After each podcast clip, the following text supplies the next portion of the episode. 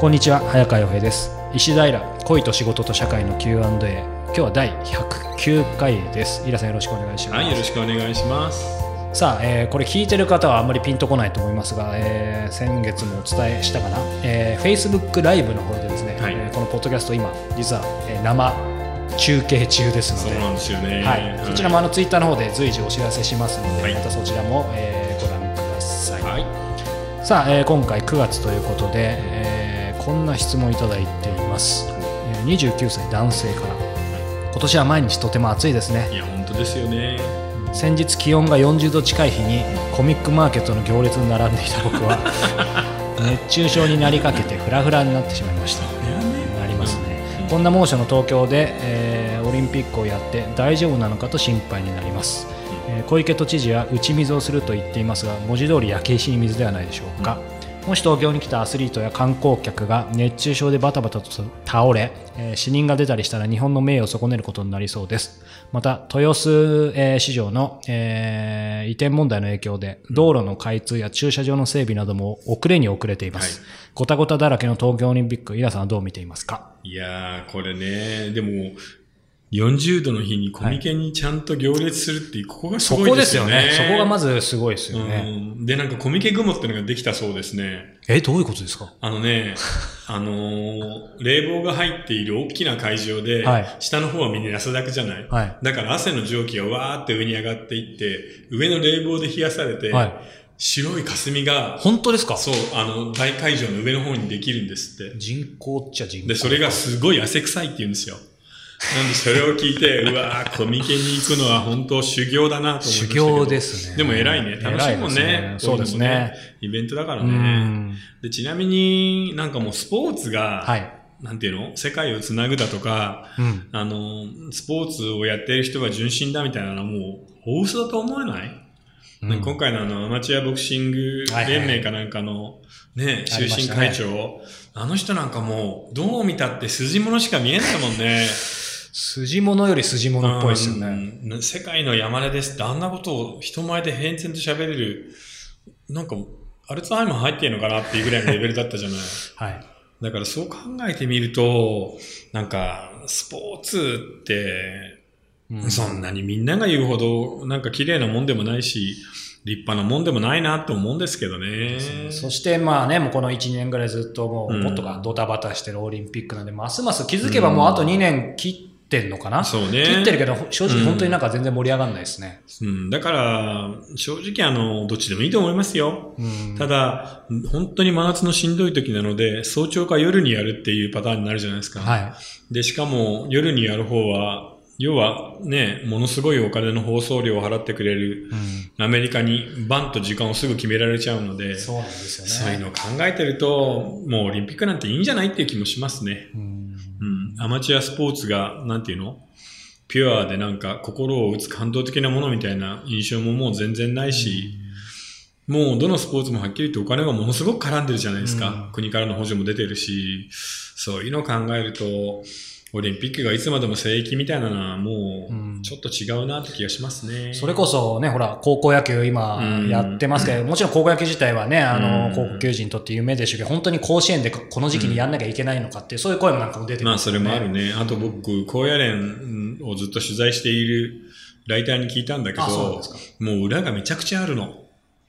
どんな裏が？いや、もう、高校野球の監督は、出場すると、出場の成功報酬1000万なんだって。本当ですか？私学の高校の名門のところなんかは？えそれはどっから出るんですか？いや、だから学校が払うわけよ、こう、あの監督に。だから、うちの子供たちのために、日曜日も頑張ってますなんて言いつつ、うわーこれ出たら1000万かとか思いながら見てると、ワールドカップの監督みたいじゃないですか。ねえ、で、某、今メジャーに行っているピッチャーいますけど、はい。その彼は、はい。高校に入る時の、その、裏の支度金？契約金みたいなのがあるんですね。うんプロの契約金みたいなものがはい1億動いたって言ってたよ。だから高校野球とかさ、アマチュアスポーツとかオリンピックとあのか、爽やかな汗の裏側には。そう、もう、全然めちゃくちゃドロドロしてるし、で、なんかひどい権力構造みたいなのが、昔のまま残ってんだよね。お相撲とかフットボールとかボクシングみたいに。あれ、それだけじゃないからね。他のジャンルでもみんなそうなので、じゃあちょっと汗臭いかもしれないけど、コミックマーケットの人のが並んでる汗もうの雲の方がピュアってことですすよ。よね。もう全然ピュア。だからいっそのことを全部プロにしちゃえばいいと僕は思いますけどね。プロ野球確や、まあプロのテニスの方がずっとマシだよね。そうですね。うん。なんかアマチュアだからへ、なんか変にそうですね、いろいろグレーなところも出てきたりとか、うん突っ込みきれない部分も出いや、てきたりとか。高校野球の裏ってかなりのもんだって言ってたよ。そうなんだ。うん。なんかね、それ聞くと、どうなのかなと思いやーもうちょっとひどくない？うんあの、ボクシングのおじさんだってさ、あんなやつ、ねえ、終身って言ったら78で、80でも90でもやるって思ってたわけだからね。